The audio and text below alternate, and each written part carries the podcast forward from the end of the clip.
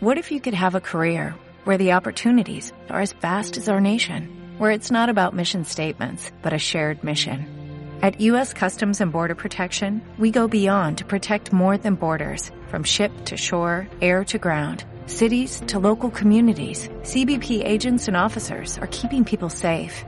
Join U.S. Customs and Border Protection and go beyond for something far greater than yourself. Learn more at cbp.gov/careers. Pasajeros con destino al mundo de los cuentos, favor de abordar por Puntos Radio. Pasajeros con destino al mundo de los cuentos, favor de abordar por Puntos Radio.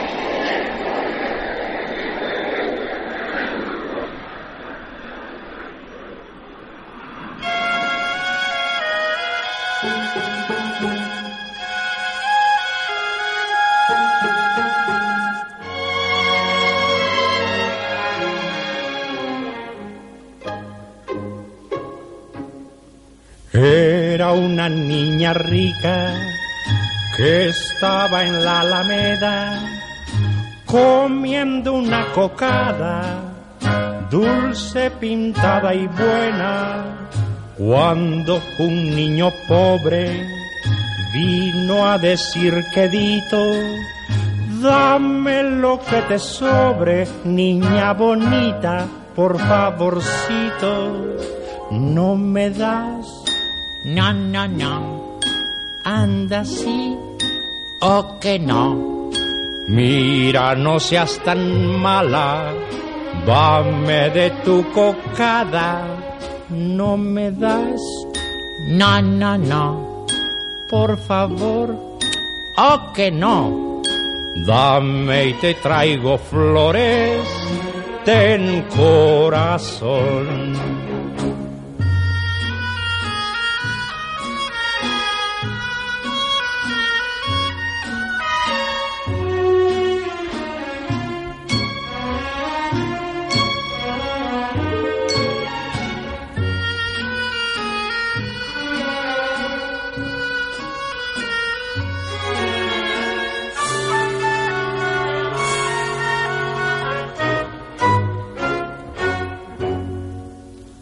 Y con los ojos puestos sobre la gran cocada, el muchachito hacía gestos con las quijadas, mas la niña elegante, sin escuchar sus ruegos, se relamía chocante con rechupete de mano y dedos.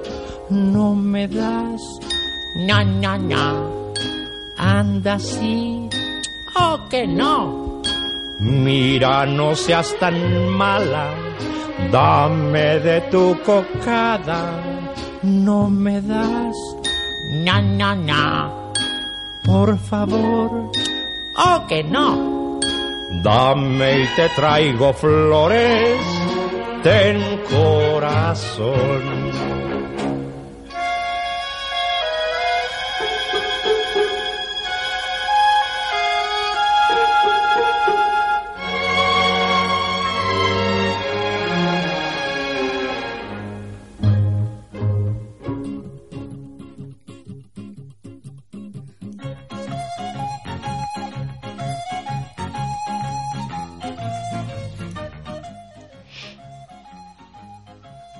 ¿Qué tal? Muy buenas tardes.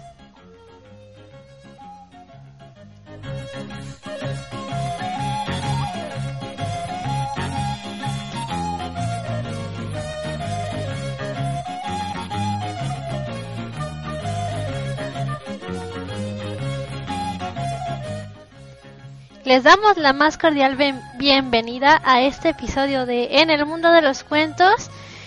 Yo soy la Miss Isa del Castillo y bueno, comenzamos el programa complaciendo al Dobo Feroz que le debíamos una canción, la de, la de Cri Cri. se llama La Cocada. Y bueno, enviamos un saludo a Conchi, que facturó desde hace rato en el avión. Y bueno, esperando no se despisten mucho con los horarios. Porque está un poquito lioso eso de los horarios, pero ahorita ya son las 12 con 9 minutos hora México Central. Así es que ajusten sus relojes. Salimos como siempre. Miren, estamos con, la, con hora de México. Pero salimos, ya saben, desde el aeropuerto de Dublín con temperatura fría. Y bueno, en este día de, de, de, de muertos, día de todos los santos. Bueno, día de todos los santos fue ayer, hoy es el día de, de, de los fieles difuntos. Y también nos oímos como robots para no para no para no variar ¿qué pasó? ah sí en Venezuela por ejemplo empieza a las a la 1.30 y en España pues tenemos las mismas 7 horas de diferencia en Argentina creo que ahora tenemos 4 y bueno, les comento que hoy les tendremos un cuentito, bueno, dos cuentitos preparados. Eh, uno en voz de una servidora y otro pues es, es ese sí es pregrabado. Y bueno, sin más, vamos a ir a escuchar las mañanitas tapatías para todos los cumpleañeros y cumpleañeras porque el tiempo corre y tenemos tertulia tecnológica. Sí, sí, sí, tendremos tertulia tecnológica. Ah, que tenemos tres horas de diferencia, dice Fede. Saludos a Fede, que está en Argentina. Eh, ahora no estoy en la sala de juegos, pero igual ahorita vamos. Es que con tanto desastre de los cuentos, que es que cuando uno cuenta los cuentos es otra historia, niños. Pero bueno, vamos a ver. Vamos a escuchar a las ardillitas tapatías con las mañanitas. Y así como Fede y el Dobo Fedo se reportaron. Y Conchi y Marce. Yo creo que por ahí está Marce también. Y eh, el señor Alex Fox 2K, no sé si está por ahí. Sí, en Argentina son las 3.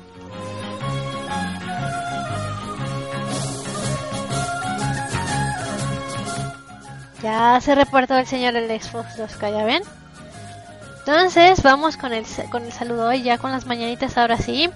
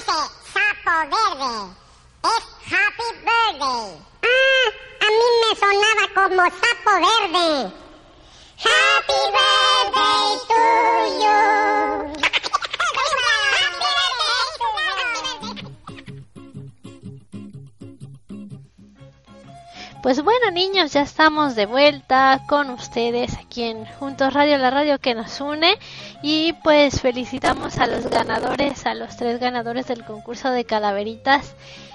Eh, pronto estará el especial en, en iBooks, pero no en iBooks de libros, en iBox para que lo escuchen. Y ¿Qué más les puedo contar? Que están que estuvo muy bueno el especial de ayer y que también hubo cuentos. Así es que espero lo podamos subir pronto. Dice el Dobo F2 que no vaya a la sala de juegos porque de por sí ya la Mi se distrae sola. Entonces en la sala de juegos pues es un poquito peor. Pero no sé, no sé, a lo mejor sí vamos a la sala, a lo mejor no. Y mientras antes de que venga el cuento, cuento, cuento que les voy a contar el día de hoy, les iba a contar dos, pero dije, nada, se van a aburrir, mejor las cuento uno y el otro que se los cuente el narrador de Disney. Entonces les voy a, los voy a mandar a canción. Uy, otra vez viene Cricri a cantarnos la canción de las brujas.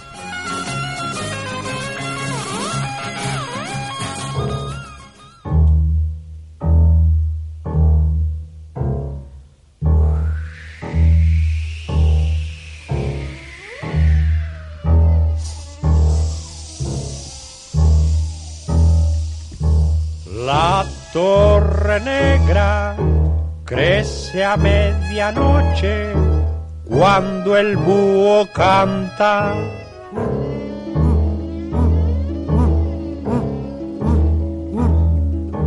Vuelan las brujas en grandes escobas al juntarse las agujas del reloj.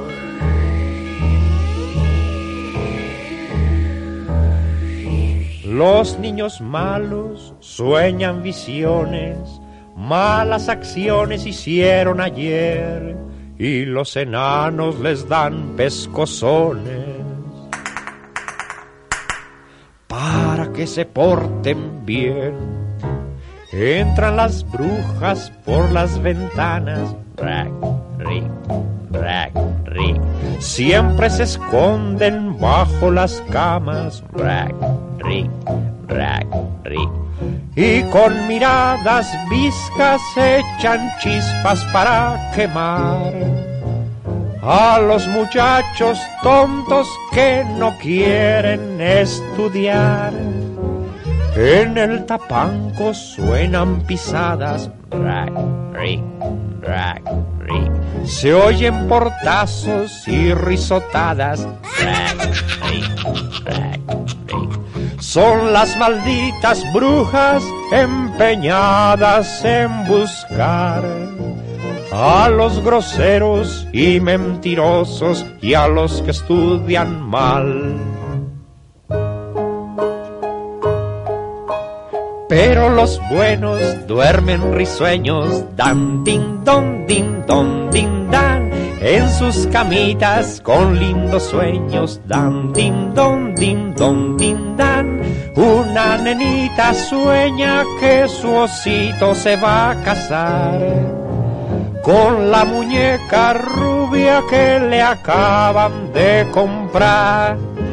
Vienen las hadas y los cocuyos dan din don din don din dan cantan canciones como murmullos, dan din don din don din dan. Si es que te portas bien, a medianoche las has de oír. Pero cuidado, pues si eres malo, brujas podrán venir.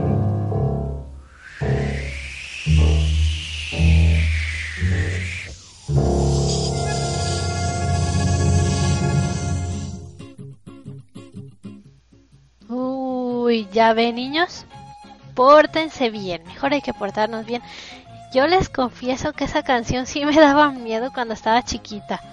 Pero bueno, es que yo, yo creo que ya pasaron los tiempos en los que a uno lo asustaban con el coco. Bueno, con el cuco, con el cuco o coco, como sea que le llamaran. Yo me acuerdo que yo sí me pegaba unos sustos que decían, ahí viene el cuco. Y me metía prácticamente abajo de la cama.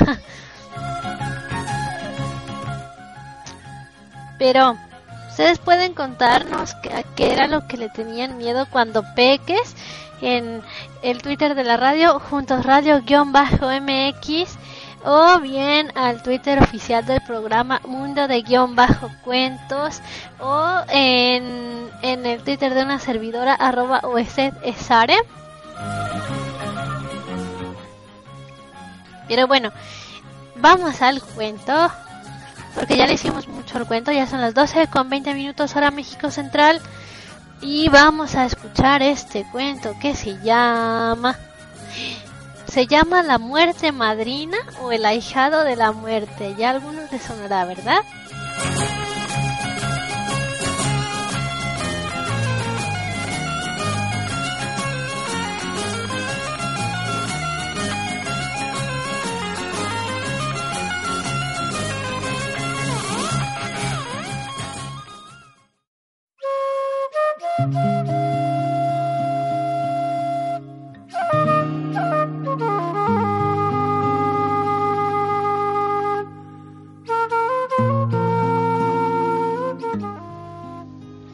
De la muerte de los hermanos Grimm.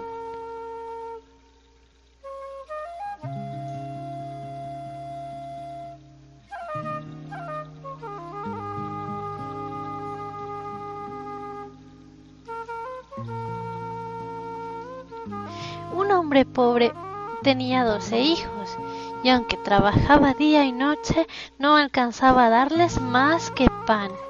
Cuando nació su hijo número 13, no sabía qué hacer. Salió a la carretera y decidió que el primero que pasara le haría padrino de su hijito.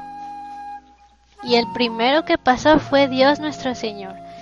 Él ya conocía los apuros del pobre y le dijo, Hijo mío, me das mucha pena. Quiero ser el padrino de tu último hijito y cuidaré de él para que sea feliz. El hombre le preguntó, ¿Quién eres? Soy tu Dios. Pues no quiero que seas padrino de mi hijo. No, no quiero que seas el padrino porque tú das mucho a los ricos y dejas que los pobres pasemos hambre. El hombre contestó así al Señor porque no comprendía con qué sabiduría reparte Dios la riqueza y la pobreza. Y el desgraciado se apartó de Dios y siguió su camino.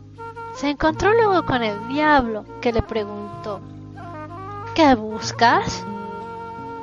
Si me escoges para padrino de tu hijo, le daré muchísimo dinero y tendrá todo lo que quiera en este mundo. El hombre preguntó ¿Quién eres tú? Soy el demonio.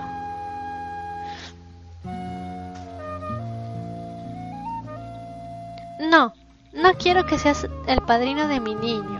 Eres malo y engañas siempre a los hombres. Siguió andando y se encontró con la muerte, que estaba flaca y en los huesos, y la muerte le dijo, Quiero ser madrina de tu hijo. ¿Quién eres?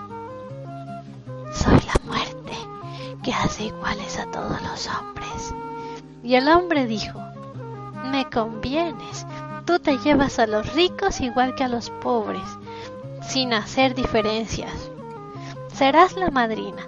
La muerte dijo entonces, yo haré rico y famoso a tu hijo. A mis amigos no les falta nunca nada.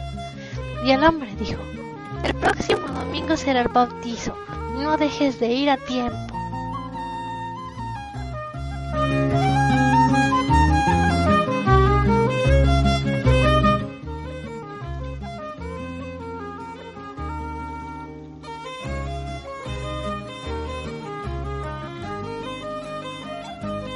La muerte vino como había prometido y se hizo madrina. El niñito creció y se hizo un muchacho, y un día su madrina entró en la casa y dijo que la siguiera. Llevó al chico a un bosque, le enseñó una planta que crecía ahí y le dijo, voy a darte ahora mi regalo de madrina. Te haré un médico famoso. Cuando te llamen a visitar a un enfermo, me encontrarás siempre al lado de su cama. Si estoy a la cabecera, podrás asegurar que le curarás. Le darás esta hierba y se pondrá bueno. Pero si me ves a los pies de la cama, el enfermo me pertenecerá y tú dirás que no tiene remedio y que ningún médico le podrá salvar. No des a ningún enfermo la hierba contra mi voluntad, porque lo pagarías caro. Al poco tiempo, el muchacho era ya un médico famoso en todo el mundo. La gente decía, en cuanto ve a un enfermo puede decir si se curará o no. Es un gran médico. Y le llamaban de muchos países para que fuera a visitar a los enfermos y le daban mucho dinero. Así que se hizo rico muy pronto. Ocurrió que el rey se puso malo. Llamaron al médico famoso para que dijera si se podía curar. Pero en cuanto se acercó el rey, vio que la muerte estaba a los pies de la cama.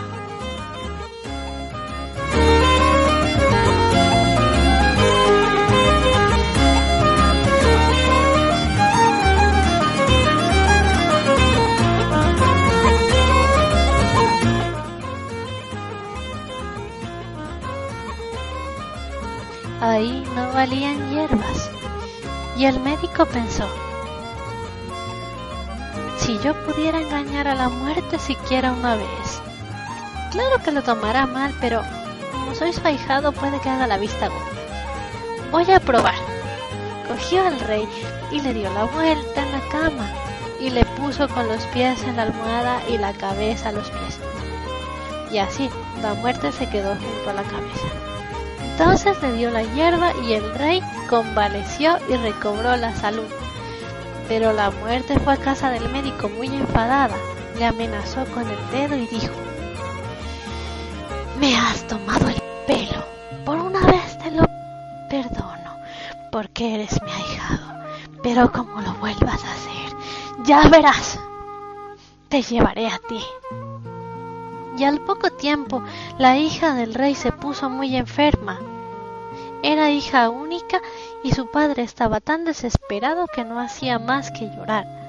Mandó decir que al que salvara a su hija le casaría con ella y le haría su heredero. El médico, al entrar en la habitación de la princesa, vio que la muerte estaba a los pies de la cama, que el muchacho habría recordado la amenaza de su madrina, pero la gran belleza de la princesa y la felicidad de casarse con ella le trastornaron tanto que desechó todos los pensamientos. No vio las miradas encolerizadas que le echaba la muerte, ni cómo le amenazaba con el puño cerrado. Cogió en brazos a la princesa y la puso con los pies en la almohada y la cabeza a los pies. Le dio la hierba mágica y al poco rato la cara de la princesa se animó y empezó a mejorar.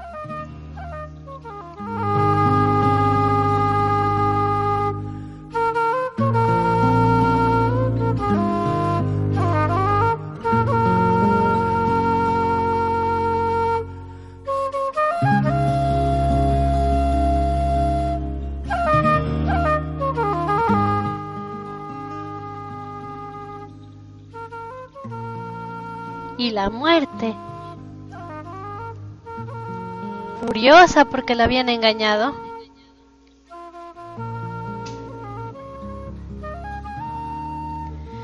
fue a grandes zancadas a la casa del médico y le dijo, se acabó, ahora te llevaré a ti. La agarró con su mano fría, la agarró con tanta fuerza que el pobre muchacho no se podía soltar y se lo llevó a una cueva muy honda. Y el médico vio en la cueva miles y miles de luces, filas de velas que no se acababan. Unas velas eran grandes, otras medianas y otras pequeñas. Y cada momento unas se apagaban y otras se estaban encendiendo otra vez. Era como si las lucecitas estuvieran brincando. La muerte le dijo, Mira, esas velas que ves son las vidas de los hombres. Las grandes son las vidas de los niños. Las medianas son las vidas de los cónyuges y las pequeñas las de los ancianos. Pero hay también niños y jóvenes que no tienen más que una velita pequeña. Dime cuál es mi luz, dijo el médico pensando que todavía era una vela bien grande. Y la muerte le enseñó un cabito de vela casi consumido. Ahí la tienes. Ay, madrina, madrina mía. Enciende una luz nueva, por favor. Hazlo por mí. Mira que todavía no he disfrutado de la vida que me van a, que me van a hacer rey y me casar con la princesa. No puede ser, dijo la muerte. No puedo encender una luz mientras no se haya apagado otra. Pues enciende una vela nueva con la que se está apagando, suplicó el médico. La muerte hizo como si fuera a obedecerle. Llevó una vela nueva y larga, pero como quería vengarse, a sabiendas tiró el cabito de vela al suelo y la lucecita se apagó. Y en el mismo momento el médico se cayó al suelo y dio ya en manos de la muerte.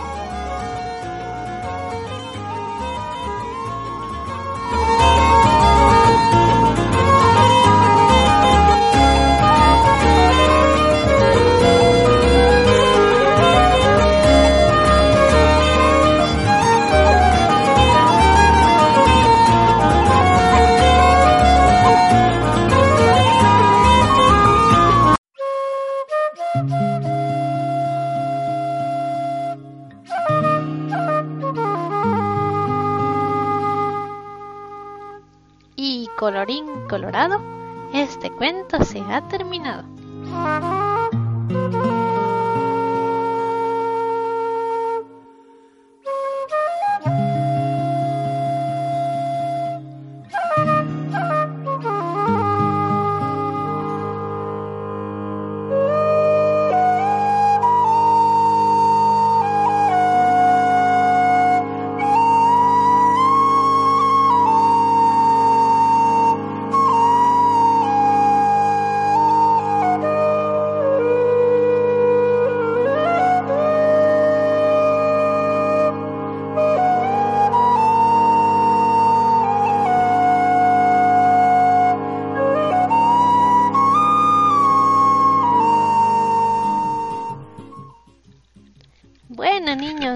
qué les pareció el cuento.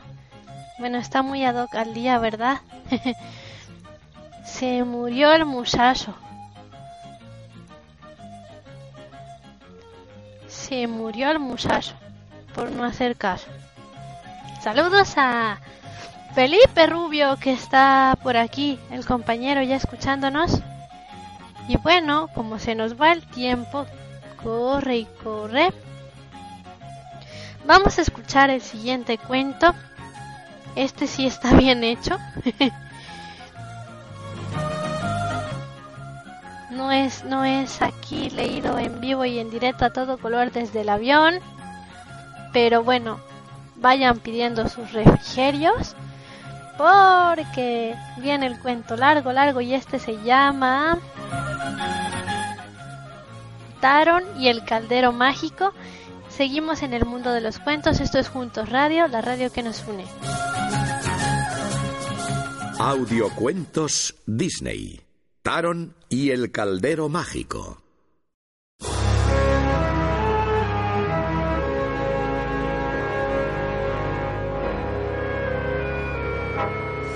Hubo una vez, en el legendario país de Pridán, un rey tan cruel que hasta los dioses le temían.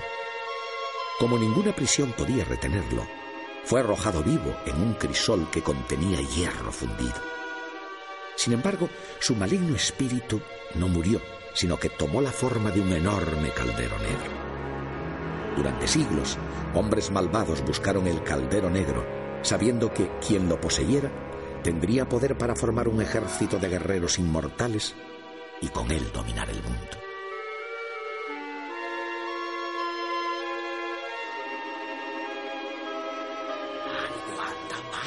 Lo siento en mis huesos. Quien así pensaba en voz alta era Dolvin, un amable anciano de largos cabellos blancos. Dolvin vivía en una bonita cabaña que estaba en un claro del bosque. A su cargo estaba Taron, un flacucho y endeble muchacho que solo pensaba en ser un temible guerrero, y Henwin, una rolliza y simpática cerdita que poseía un don muy especial. Entre las obligaciones de Taron estaba el cuidar y alimentar a la cerdita. Pero el joven sentía en su interior que estaba llamado a hacer algo más importante que cuidar a la pequeña Henwin. ¿Esto va a ser mi vida? ¿Mimar a una puerca? Soy un guerrero, no soy un porquero. Dolvin cree que tendría miedo, pero se equivoca. Estoy seguro de que yo podría ser un famoso guerrero. El joven se quejó una vez más de su suerte. Pero, Dolvin, ¿voy a ser toda mi vida solamente un porquero? Esta es una puerca especial. Eh, Dale un buen baño. Bien, Gen. Parece que todavía seguiré siendo un porquero cuando tenga la edad de Dolvin. Taron introdujo a la cerdita en una cuba de agua y comenzó a frotarle la espalda con un cepillo de raíces. De pronto Henwin comenzó a agitarse en el agua. Gen, ¿qué te pasa? Cálmate, Gen. Vamos, cálmate. ¿Qué te pasa? Henwin. Taron, ¿qué sucede? No sé. Algo raro le pasa a Henwin. ¿Qué? Eh, eh, pronto, hijo. Tráela adentro. Obediente, el muchacho cargó la cerdita en sus brazos y la metió en la choza. Allí, en el centro de la sala, el viejo Dolvin había dispuesto una cuba de agua y junto a ella una vela encendida. ¿Para qué es eso? Ponla abajo. Nunca uso sus poderes si no es necesario, pero ahora debo hacerlo. ¿Poderes? Taron, lo que vas a ver, jamás debes revelarlo a nadie.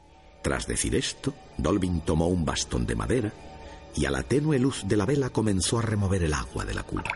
Henwin, imploro hoy de ti la sabiduría que no hay en mí. Graves problemas te deben inquietar, mas sé que me los vas a comunicar. Henwin introdujo su hocico en la cuba y entonces algo prodigioso sucedió. En la superficie del agua comenzaron a verse extrañas figuras. Al verlas, el sabio anciano exclamó con horror. El rey del mal.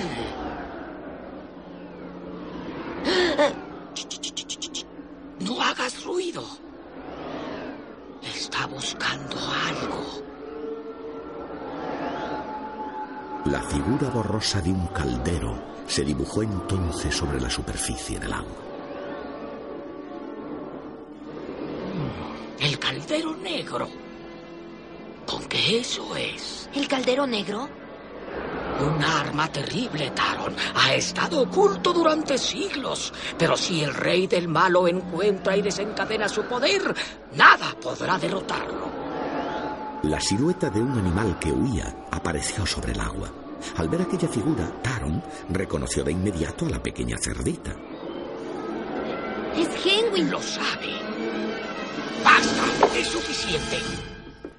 Dijo, mientras introducía de nuevo su bastón en la cuba de agua, dando así por terminada la sesión. El viejo estaba muy alterado. Debes llevártela de aquí. Irán a la cabaña secreta que está junto al bosque prohibido. Escóndanse ahí y no permitas que salga hasta que yo vaya por ustedes. ¿Escondernos? ¿Por qué? Solo yo conocía el secreto de Henry y su poder. Pero ahora el rey del mal lo ha descubierto. Debemos asegurarnos de que jamás lo use para encontrar el caldero negro. Yo no le temo al rey del mal. Pues eres un chico muy tonto. El valor imprudente no vencerá su maldad. Recuerda siempre eso.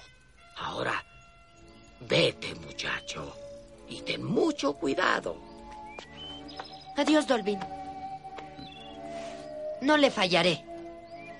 Mientras observaba cómo se alejaban, el anciano suspiró. Demasiado peso sobre sus jóvenes hombros. Después de andar un buen trecho, los dos amigos se detuvieron al borde de un estanque para beber un poco de agua y descansar un rato. Caray, Henwin. Nunca pensé que podrías crear visiones y cosas así. Creí que eras como las otras puercas. No sabía que fueras tan... especial. Dolvin va a ver que hizo bien en confiar en mí. Te lo aseguro. No debes alejarte mucho. Y no te preocupes. No te separes de mí y nadie te hará ningún daño. Eso te lo prometo. No dejaré que el rey del mal se acerque a ti. Te protegeré.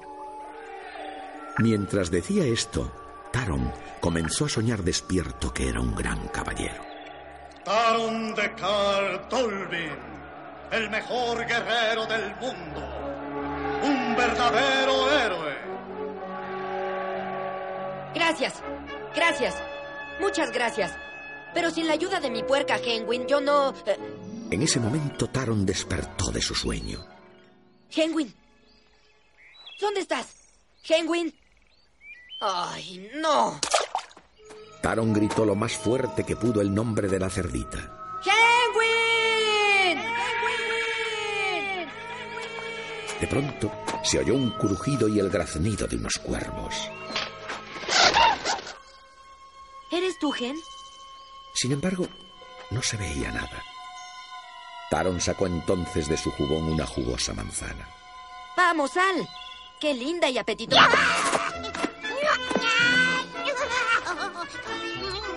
¡Oh, gran príncipe! La salambrienta y apetitosa golosina. ¡Wow, linda manzana! Buen príncipe, buena manzana. ¡Qué jugosa manzana! Era Gurgi, una simpática y peluda criatura que habitaba en aquella parte del bosque. Al ver la manzana, Gurgi se había arrojado por sorpresa sobre Taron y se la había arrebatado. ¡Ey, no te la comas! Yo no te di esa manzana, tú la tomaste. ¡Ay! Pero Gurgi, que parecía no pensar del mismo modo que Taron, se escondió con su preciado tesoro en un arbusto. ¡Ey, mañoso ladrón peludo! ¡Devuélveme mi manzana! Si no me la devuelves, te arrepentirás. Hablo en serio. Te lo advierto. Devuélvemela. Al verse descubierto, Gurgi no tuvo más remedio que salir de su escondite y devolver la jugosa manzana a su dueño, pero no sin antes darle un buen bocado. Eres un despreciable glotón. Deberías avergonzarte. ¡Oh, el pobre hambriento y despreciable Gurgi merece unos buenos golpes en su cabeza hueca! Pero el hambre lo obliga a hacer eso. Perdona al pobre Gurgi. Oh, basta de lloriqueos. No voy a hacerte daño. Dime, Gurgi, ¿has visto a mi puerca? ¿Puerca? ¿Una muy gorda? ¿De hocico grande y orejas? Sí, sí. ¿Con la retorcida? Es ella, es Henwin. Ah, ah, no, Gurgi no la he visto, ¿no? Ah, olvídalo. No tengo idea de dónde puede estar. ¡Ey, amo! ¡Amo! Ahora Gurgi recuerda. Sí, sí, el observador Gurgi vio a la puerca correr. Sí, iba hacia el bosque. La vi, la vi, la vi, la vi.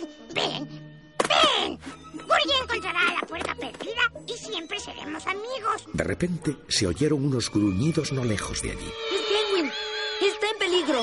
El joven corrió hacia la parte del bosque donde procedían aquellos gruñidos familiares.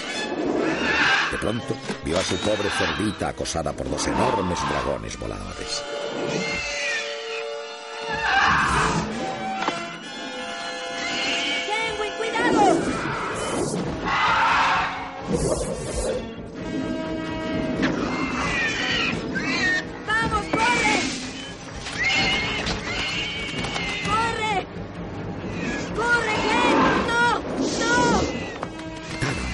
Trató de ayudar a su amiga, pero uno de los dragones atrapó entre sus garras a la pobre cerdita y remontó el vuelo con ella en dirección al castillo del rey del mal.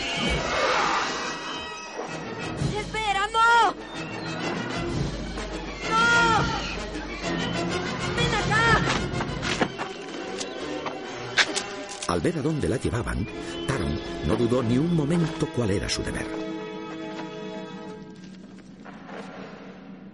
Debo sacarla de ahí. Surgido de la nada, Gurgi apareció de nuevo. Oh, no, gran señor, no entres ahí. Olvida la puerca. ¿Qué estás haciendo aquí? Gurgi vino para ser tu amigo. ¿Amigo? Tú no eres amigo. ¿Por qué te fuiste cuando... Ah, olvídalo. Le prometí a Dolvin que la cuidaría bien. Tengo que ir. Ah, ah, eh, ¿Irás conmigo? ¿Yo? ¿Entrar ahí?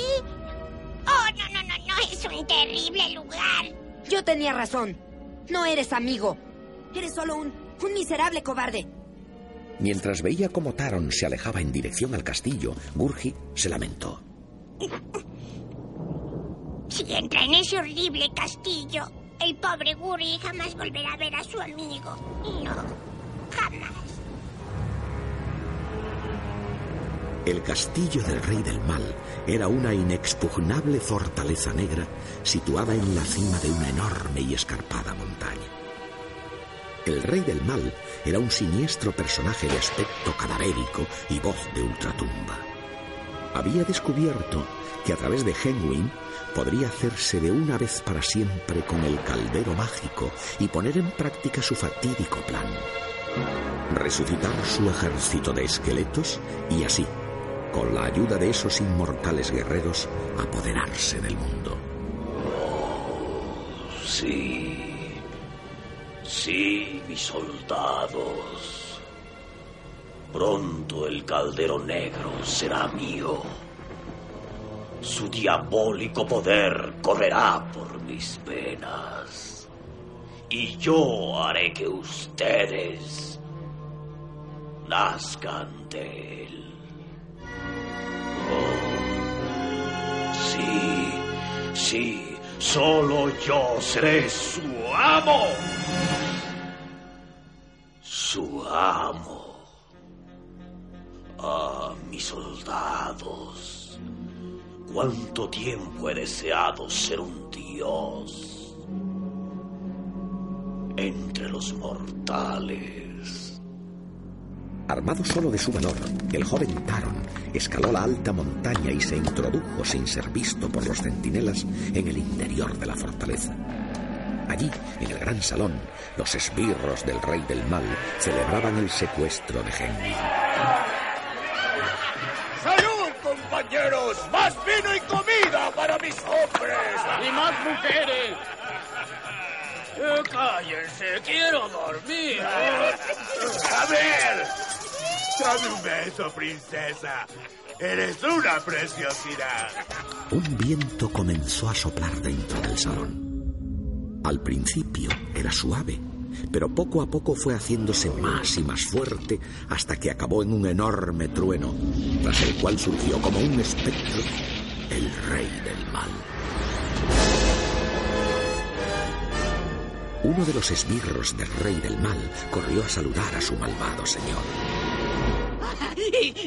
Bienvenido, Majestad. Estamos celebrando nuestro éxito. Ay, no, no, no, vuestro éxito. No cometimos errores esta vez. ¡Traigan a la prisionera! Un carcelero arrastró hasta el centro de la sala a la pobre Henwin, que iba cargada de pesadas cadenas. Señor, esta es la puerca que crea visiones. bueno, puerca, muestra a su majestad dónde puede encontrar el caldero negro. Anda, muéstrale. Desde su escondite, en las vigas del techo del salón, Taron observaba todo cuanto estaba aconteciendo. Al ver que Henwin se negaba a obedecer sus órdenes, el lacayo del rey del mal se enfadó mucho. ¡El caldero negro! ¿Dónde está? ¡Muéstranos, cerda! Te advierto que la paciencia del rey es poca. Dijo mientras amenazaba con un tizón incandescente a la asustada Henwin.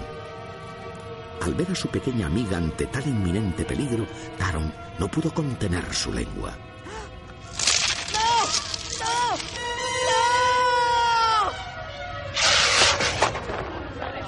¡No! Pobre Taron. Había perdido el equilibrio y había caído al suelo desde su escondite. Pronto se vio rodeado por los secuaces del rey del mal. Al verle, este le dijo: Supongo, muchacho, que tú cuidas de esta singular puerca. Eh, sí, sí, señor. Dile entonces que me muestre el paradero del caldero negro. Eh, señor, eh, no puedo. Lo prometí. Muy bien. En ese caso la puerca no me es útil. ¿Pero qué le van a hacer? Un verdugo con cara de pocos amigos arrastró a Henwin hasta un cadalso y alzó amenazadoramente su hacha para cortarle al pobre animal su cabeza. ¡No! ¡No hagan eso! ¡No! ¡No! ¡Esperen! Le pediré que lo haga. Es lo mejor. Ahora queremos ver la visión, puerca. El lacayo se llevó a la puerca hasta una cuba llena de agua y le hundió el hocico en ella. Taron entonces completó el conjuro. Henwin, imploro yo hoy de ti la sabiduría que no hay en mí. mirad, mirad, señor, da resultado. Entonces, el caldero negro sí existe. Adelante. Sí, sí. ¿Dónde está? Muéstrame. Muéstrame. Justo cuando se iba a formar en el agua la imagen del lugar en donde se hallaba oculto el caldero mágico, Taron arrojó a la cara del rey del mal la cuba de agua. ¡Vámonos, Ken! ¡Atrápenlos tras ellos! ¡Vamos, ellos! ¡Atrapen al porquero! ¡Escape! Con Henwin en sus brazos, Taron logró llegar hasta las almenas del castillo. Al asomarse por ellas, comprendió que solo tenían una oportunidad. El foso. Es nuestra única salida. Vamos. Vamos, Gen. Taron ayudó a la asustada cerdita a saltar al foso. ¡Nada, Gen! ¡Nada! Cuando Taron se disponía a saltar, el lacayo se abalanzó sobre él y consiguió sujetarlo. ¡Allá voy! Ya te atrapé, porquero. Lo atrapé, majestad. Atrapé al muchacho. Pero se te escapó la puerca, ¿no? Era evidente que el rey del mal no estaba muy contento. Lleven al muchacho al calabozo.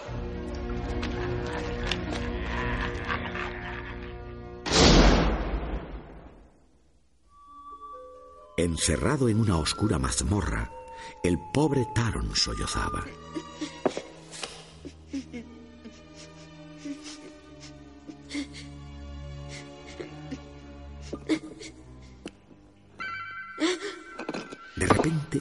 Una losa del suelo se levantó y apareció una hermosa joven de cabellos rubios y ojos azules. Me pareció oír un ruido aquí. ¡Ah! ¡Fuiste tú! Sí, sí. Eres un prisionero, ¿no es cierto? Sí. También yo estoy aquí contra mi voluntad. La hermosa joven se presentó. Soy la princesa princesa Elena, ¿tú eres un señor o un guerrero? Eh, no, eh, eh, me dedico a cuidar puercos. Oh, qué pena. Esperaba que pudieras ayudarme a escapar. Oye, ¿podrías escapar conmigo? ¿Podría? Pues sí, si quieres hacerlo.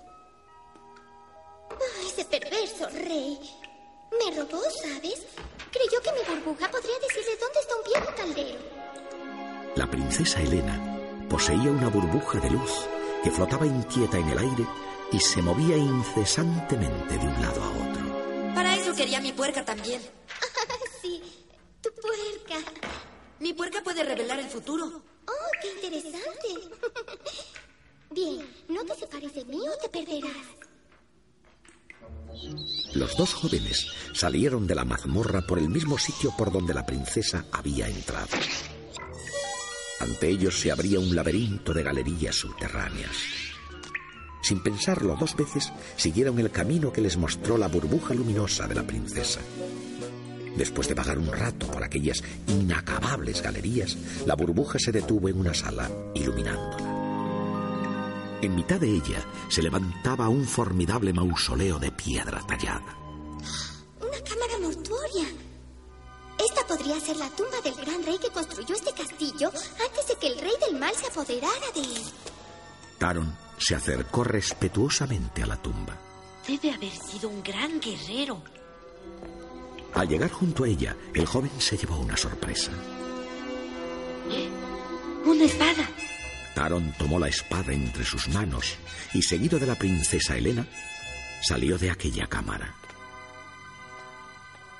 Guiados siempre por la burbuja luminosa, los dos jóvenes llegaron a la sala de torturas del castillo. Allí, con las manos encadenadas en alto a la pared, Fausto, un pobre juglar que había sido capturado por los esbirros del rey del mal, trataba de convencer a su carcelero de que estaba equivocado. Estás cometiendo un terrible error. No soy espía, soy poeta. Eh, eh, eh, eh, ¿Canto? Di- di- ¿Divierto? Estas son las manos de- una artista. Escucha, tú pareces, pareces ser inteligente y comprensivo, ¿eh? Te aseguro que no sabía de quién era este castillo. Solamente iba de paso. El carcelero se marchó sin hacer caso al pobre Fausto. Entonces entraron en la sala Taron y la princesa. Hola. Te vamos a desatar en un momento. Soy la princesa Elena. Y tú estás en problemas, ¿no es cierto? ¿Problemas? ¿No saben dónde están? ¿No lo han visto? Una voz se oyó entonces a lo lejos. ¡Nos han descubierto! ¿Eres tú? Ah, ca- caracoles. ¡Corran! ¡Corran! ¡Dense prisa! Los dos jóvenes y el juglar no pararon de correr hasta que se vieron fuera del castillo. Al enterarse de la fuga de Taron, el rey del mal puso en práctica un nuevo plan. Bien. Él buscará a su puerca. Haz que los pajarracos sigan a ese muchacho. ¿Ah, sí? Sí. Claro, señor. Sí. sí. Ajá, Lo haré, sí, señor. Claro, claro. Ya en el bosque, lejos del castillo del rey del mal, Taron, la princesa Helena y Fausto el juglar se detuvieron a recobrar el aliento. Bien, estamos a salvo. Para sorpresa de Taron, allí se encontraron con el peludo y travieso Gurgi. ¡Gurgi! A pesar de que estaba un poco enfadado con Gurgi, porque éste no había querido acompañarle al castillo del rey del mal para rescatar a Henwin, Taron se alegró de verle. El peludo Gurgi les dio entonces una gran noticia. Burgi recuerda que vio las huellas de la cerda. ¿Cuándo? ¡Hoy! ¿Hoy? Los cuatro amigos se pusieron juntos en marcha en busca de la cerdita Henwin. Después de caminar durante un gran trecho, Gurgi les llevó a la orilla de un pequeño estanque. ¿Ves, amo? Huellas de puerca. Ahí están. ¡Qué bien! Se ven frescas. Gurgi comenzó a caminar sobre unas piedras que sobresalían en el estanque. Entonces una de ellas se hundió creando un enorme remolino que arrastró tras de sí al pobre animal. Gurgi, sujétate. ¡Ay, no! ¡Taron! ¡Dame la mano! ¡Santa Cecilia! Por ayudarse unos a otros, los cuatro cayeron al agua y fueron arrastrados por el remolino hasta el fondo del estanque.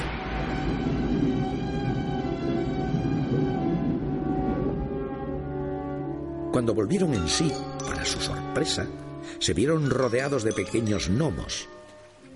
Uno, que llevaba un simpático gorrito, se acercó hasta ellos. Soy el rey Enrique de los gnomos. Después de hacer las presentaciones oportunas, Taron le preguntó al rey Enrique de los gnomos si había visto a su cerdita. El rey mandó traer a Henwin a su presencia. Trae a la puerca enseguida. Las órdenes del rey de los gnomos fueron cumplidas inmediatamente. Gen. Me alegro de verte. El rey Enrique les preguntó entonces, Dime, ¿sigue habiendo allá tan solo fuego y muerte? ¿Os referís a ese, ese azote de la humanidad? ¿El rey del mal? ¿Ningún hombre se le ha enfrentado? Lo vimos. Y si encuentra el caldero, nos matará a todos. Ah, no, no, él jamás lo encontrará. No, no, está bien oculto en Morba. ¿Morba? Eh, bueno, al menos eh, creo que ahí está. Taron tuvo entonces una idea. Si pudiéramos encontrarlo primero. Y destruirlo. Eso sería peligroso, Taron. Pero no entiendes. Si destruimos el caldero, detendremos al rey del mal. Por favor, ven conmigo. Guiados por Dolly, un gnomo cascarrabias y gruñón, Taron, la princesa Helena, Fausto y Gurgi llegaron a un tenebroso lugar. Si buscaban los pantanos de Morba, estos son. ¡Qué lugar tan sombrío! Vamos a verlo desde ahí arriba. Creo que nos perdimos. Eh, ¿Estás seguro de que este es el lugar, Dolly? Sí, estoy seguro. Pues. Temo, temo que me. El juglar y el gnomo habían caído en un profundo hoyo. ¿Están bien? Al mirar a su alrededor, el gnomo Dolly comprendió que aquel agujero era en realidad la entrada secreta al lugar que buscaban. ¡Ay, bienvenidos a Morba! El resto del grupo bajó al fondo del agujero. No tardaron en descubrir una casa. Bien. ¿Alguien debe vivir aquí? ¿A Gurgi no le gusta este lugar? Ah, ah, no. Se ve vacía. Veamos qué hay adentro. Si pudiera abrir esta puerta. Con los empujones de Taron, la puerta finalmente cedió. ¿Cómo podremos encontrar el caldero en un lugar así? Debemos buscarlo bien. No dejaron ningún rincón sin mirar y ningún cajón sin abrir, pero todo lo que encontraron en aquella casa fueron ranas, muchas ranas.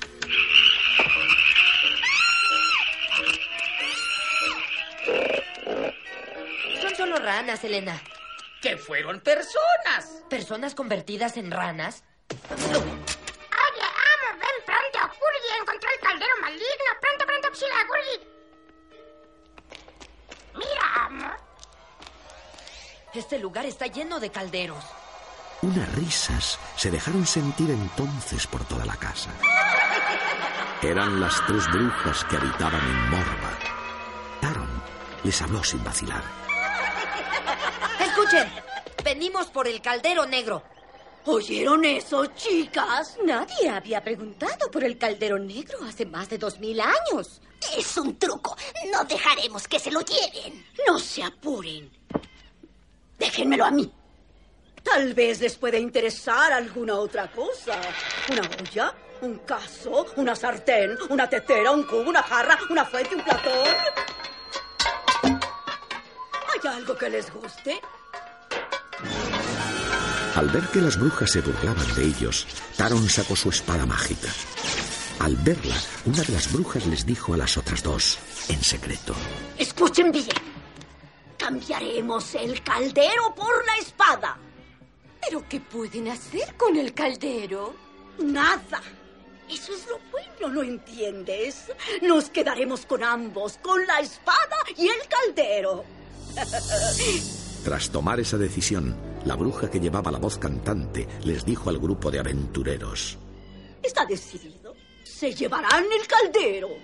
¿De veras nos lo van a dar? Eso no fue lo que dije. Creo que no entendieron. Jamás regalamos nada. Lo que hacemos es cambiar. Canjear. Pues no les daré mi espada. Eh, Bueno, señoras, eh, eh, tal vez les guste esta magnífica arpa. ¿Un arpa? Para oír música tenemos a los pájaros. ¿Qué haríamos con una simple arpa? Taron comprendió que las brujas solo cambiarían el caldero negro por su espada mágica. Bueno, ya sé lo que quieren. ¿Sí? No, Taron. No. Tenemos que hacerlo.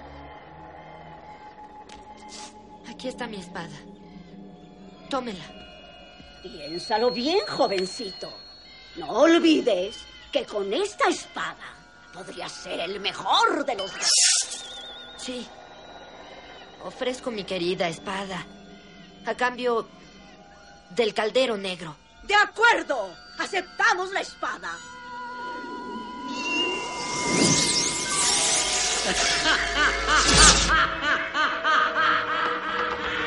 Un temblor de tierra siguió a la risa de la bruja y de las entrañas de la tierra surgió el caldero mágico.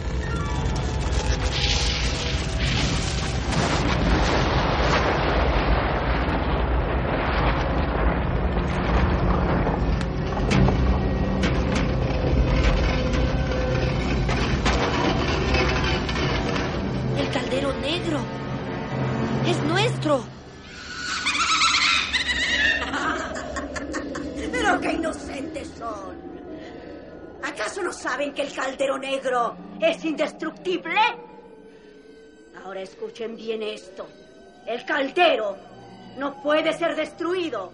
Solo pueden detenerse sus perversos poderes. ¿Detener sus poderes? ¿Pero cómo? Un ser viviente debe entrar en él por su propia voluntad. Uri es audaz y valiente. Él entrará en el caldero maligno. Deben saber que el que entre en el caldero no saldrá con vida. Escúcheme, señora, no olvide que hicimos un trato. Sí, dijeron que nos harían el caldero. Por supuesto que dijimos eso. No es culpa nuestra que no puedan hacer nada con él.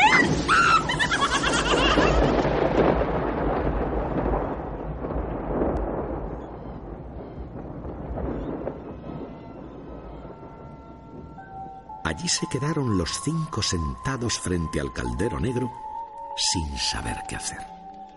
De pronto, Dolly, el gnomo, se puso en pie indignado. Vaya grupo de buenos para nada. Las cosas jamás salen bien cuando hay gente de por medio. Solo sirves para alimentar puercos. Yo ya me voy. Adiós. Dolly tiene razón. Es.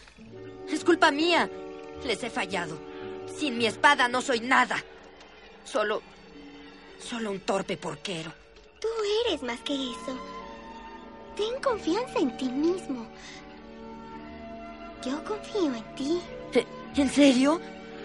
Creo que eres. eh, eh, bueno, eres. Sí, Taron. eh, Pues.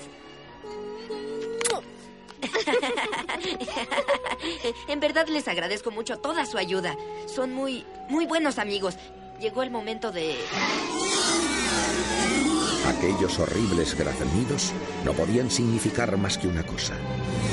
Los dragones del rey del mal les habían localizado y con ellos al caldero mágico.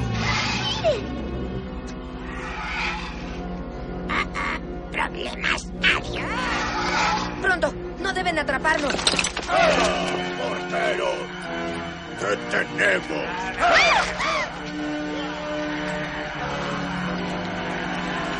Así, todos menos el cobarde de Gurgi, que como siempre había huido, fueron atrapados por los esbirros del rey del mal y conducidos encadenados a su presencia. Pero qué valiente y hermoso grupo. Un porquero, una fregona y un mal juglar fracasado. Voy a mostrarles lo que tengo reservado para todos ustedes. Ahora llamaré a mi ejército de muertos, que nacerá del caldero. Salid, mis mensajeros de muerte. Nuestra hora ha llegado al fin.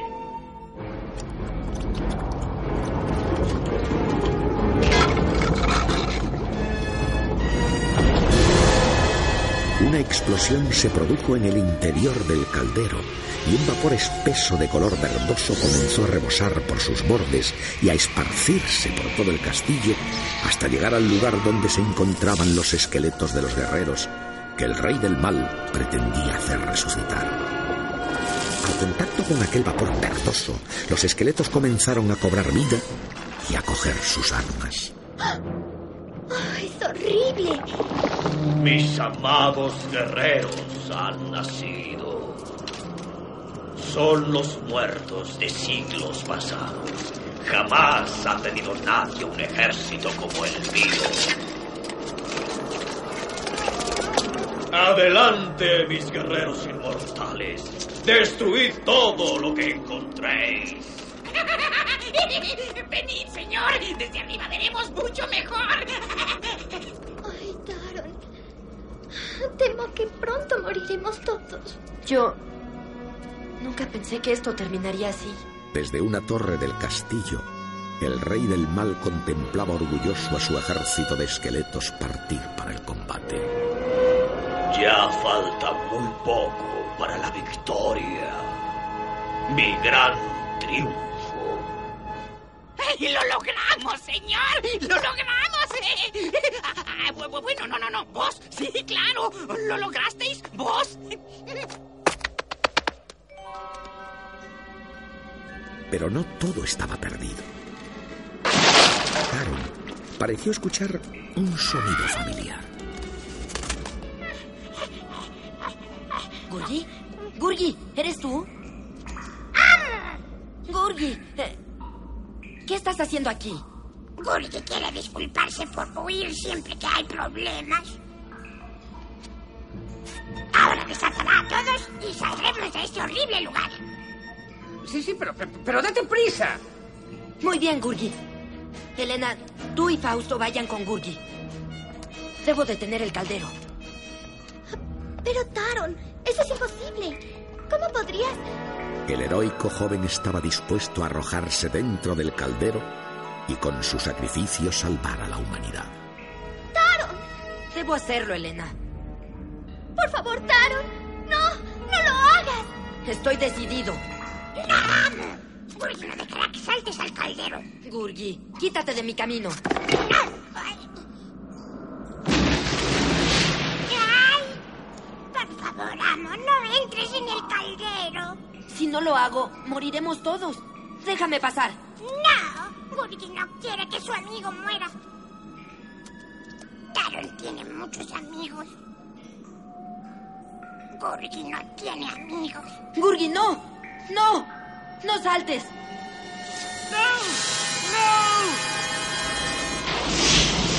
Antes de que Taron pudiera evitarlo, el valiente Gurgi saltó al interior del caldero mágico.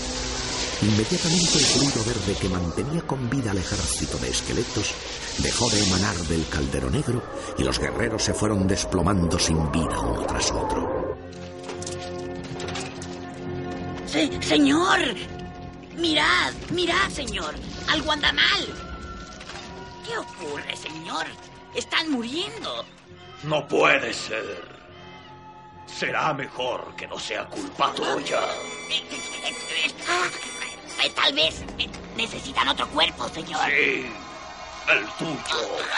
El rey del mal estaba furioso. Su plan para apoderarse del mundo estaba fracasando. Mientras tanto, Taron trataba de poner a salvo a la princesa y a Fausto. Saca a Elena de aquí. Pronto. Pero Taron, por favor, yo... Anda, ve con Fausto. Tal vez aún pueda salvar a Gurgi. ¡Ah!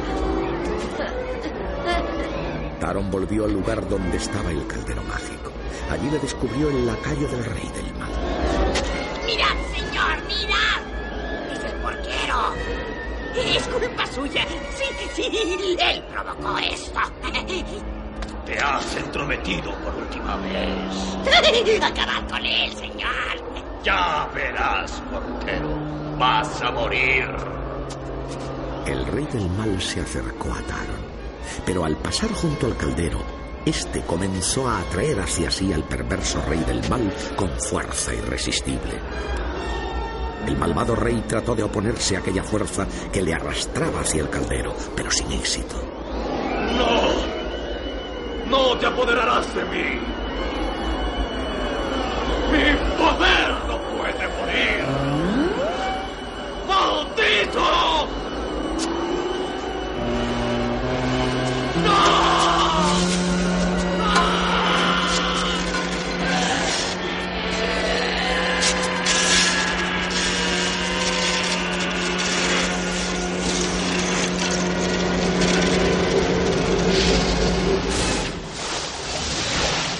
Temblor de tierra siguió a la muerte del rey del mal y el castillo comenzó a desmoronarse. Milagrosamente Taron, la princesa, y Fausto lograron ponerse a salvo mientras las últimas torres y almenas desaparecían engullidas por las entrañas de la tierra. Así acabó sus días el rey del mal y el poder del caldero mágico.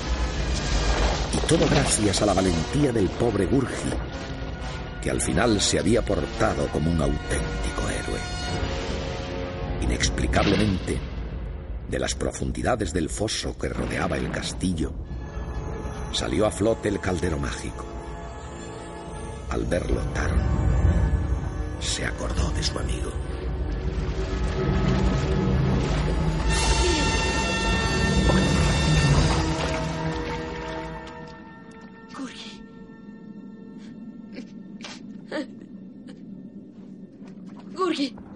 Una voz familiar se dejó oír desde una nube cercana. Era una de las brujas que le habían cambiado su espada mágica por el caldero negro.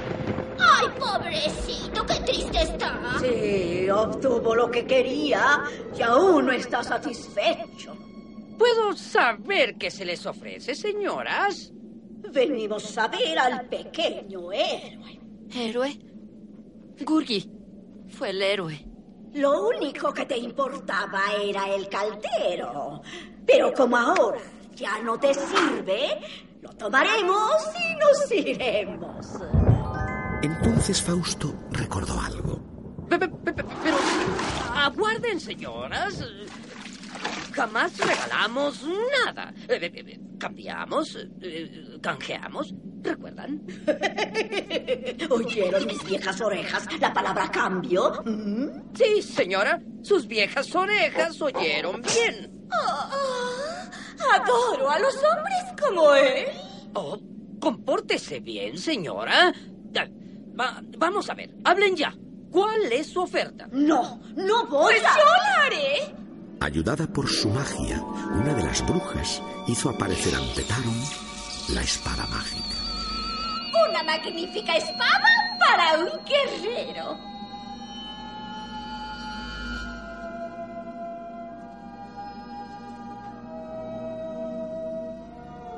Yo no soy guerrero. Soy porquero. ¿Para qué quiero una espada? Para nada, absolutamente. Pero cambiaría ¿Qué? el caldero por Gurgi. ¡No! ¡No es posible! Fausto tuvo entonces una genial treta. Tal como lo pensé, señoras. no tienen verdadero poder. Admítanlo, admítanlo. Aquellas brujas no podían soportar que alguien dudara de sus poderes. La treta del juglar había funcionado. Aceptamos el cambio.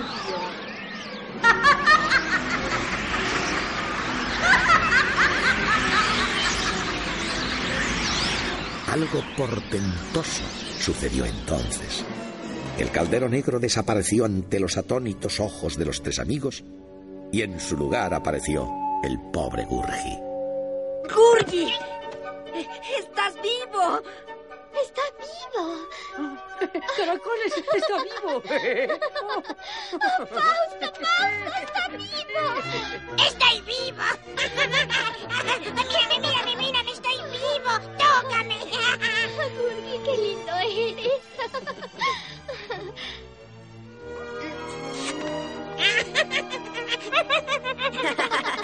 Vamos, Gurgi. Vamos a casa. ¡Gurgi está feliz!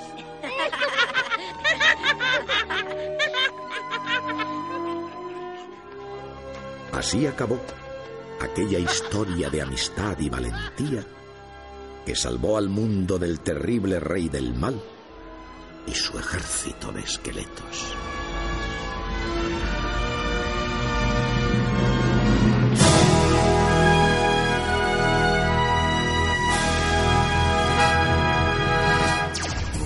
Juntos Radio, la radio que nos une.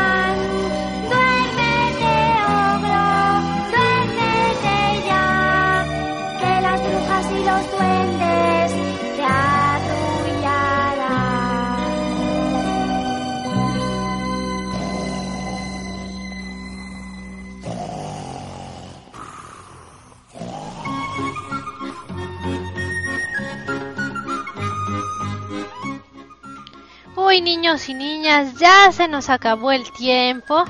Pero no se vayan porque viene la tertulia tecnológica y hoy se hablará de, bueno, para quienes son lectores, pues hay bastante información sobre mm, Adobe Digital Edition, que es el lector de de EPUBs o EPUBs de Adobe.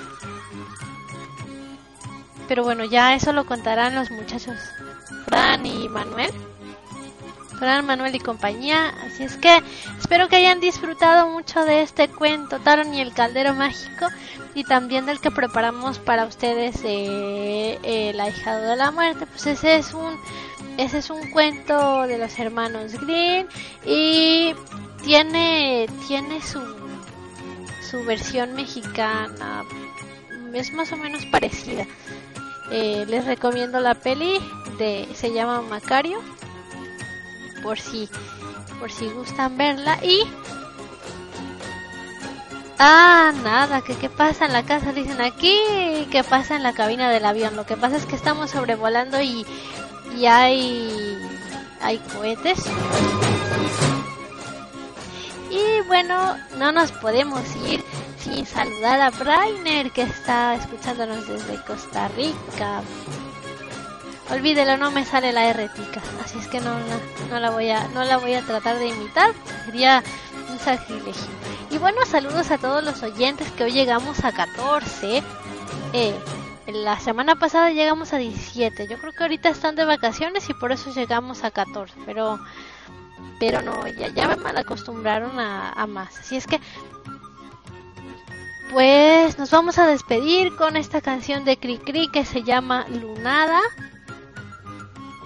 Eh, también escuchamos La Nana del Ogro. Ya, ya se acabaron las canciones de terror.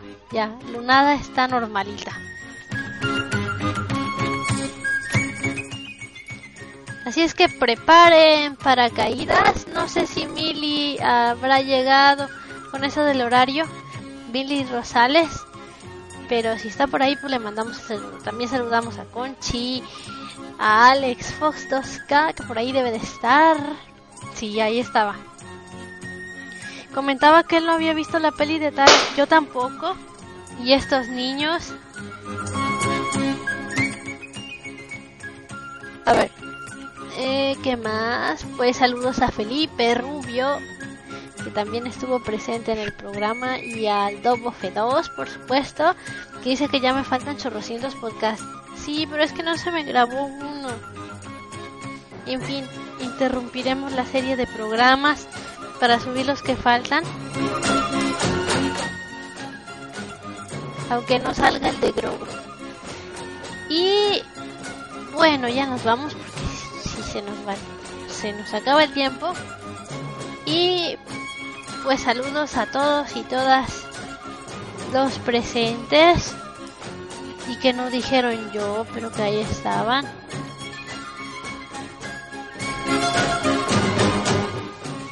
Los esperamos en Juntos Radio, la radio que nos une.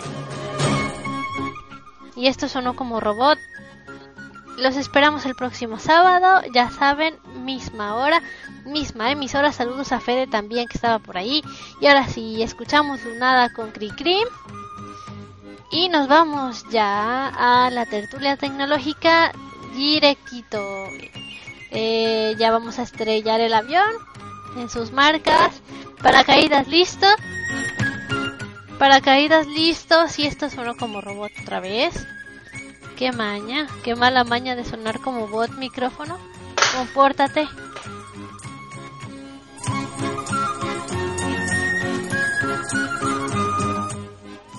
Ok, vámonos ya. Yo soy Isa del Castillo o la Miss del Mundo de los Cuentos. Saludos a mi sobrina que allá está, mi sobrina Cindy. Y colorín colorado, este episodio se ha acabado. ¡Adiós!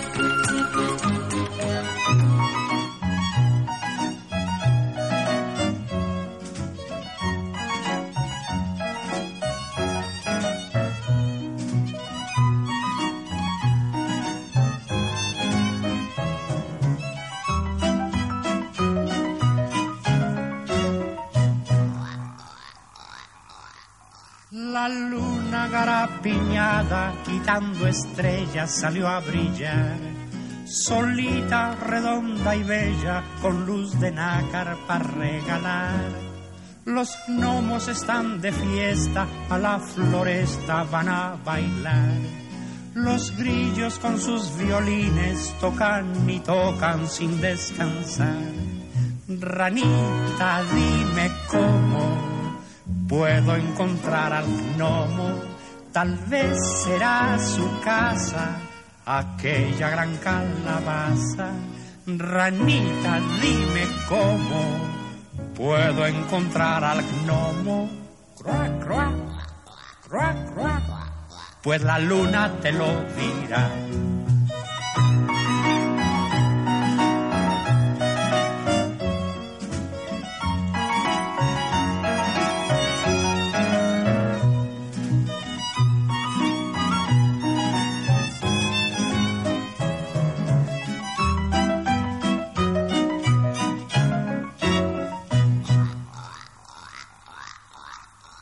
Las noches de plenilunio a campo abierto serán así, calientes si son de junio y fresquecitas si son de abril. La luna ya está muy alta, parece plata con fondo azul. Y el gnomo de blanca barba quiere bajarla con un bambú.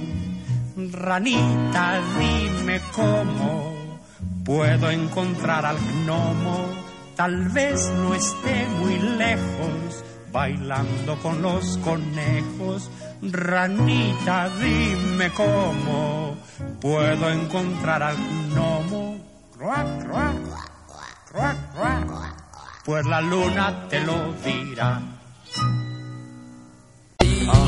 y cambiar algo.